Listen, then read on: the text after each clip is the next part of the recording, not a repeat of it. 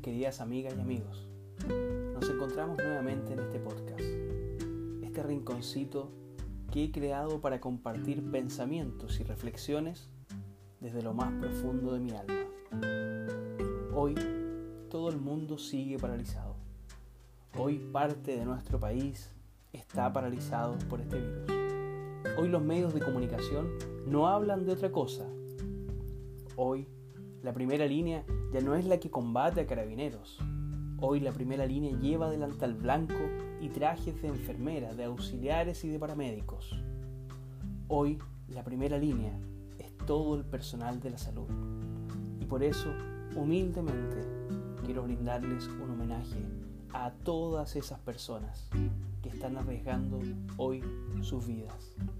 Esta es una primera línea de verdad, que está luchando por el bien de la humanidad. Aquí no hay intereses políticos, solo los éticos de salvar vida y estar al servicio de los demás. Pero antes de vencer a este virus, que nos tiene a todos temerosos, hay que vencer al egoísmo, hay que vencer ese ego, esa falta de empatía que nos lleva a no ser obedientes y disciplinados, cuando lo único que tenemos que hacer es obedecer y quedarnos en casa, ya que estaremos evitando que esto se siga expandiendo por el país y por el mundo. Hay personas que siguen estancadas en la crítica, en juzgar todo, en juzgar al gobierno y a toda entidad pública que esté por delante.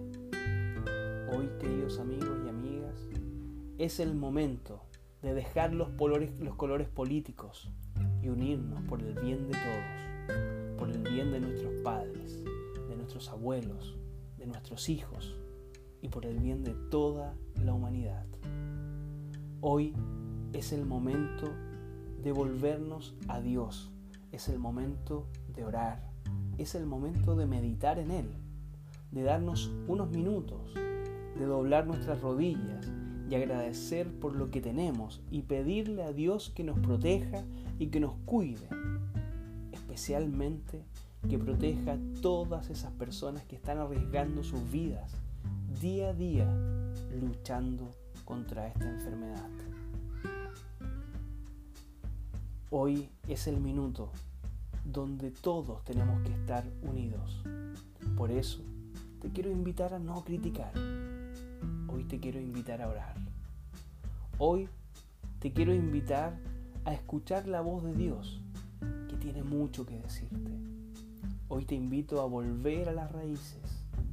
Hoy te invito a desaprender para que volvamos a aprender esta nueva forma de vida a la que nos enfrentamos y a la que nos enfrentaremos de ahora en adelante.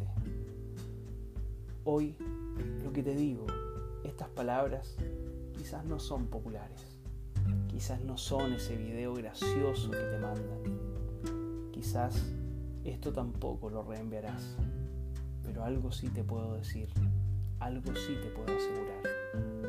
Esto tiene vida y hoy la vida es la que está en riesgo. Dios nos bendiga a todos. Soy Carlos Eduardo Tapia. Un abrazo y que Dios nos cuide.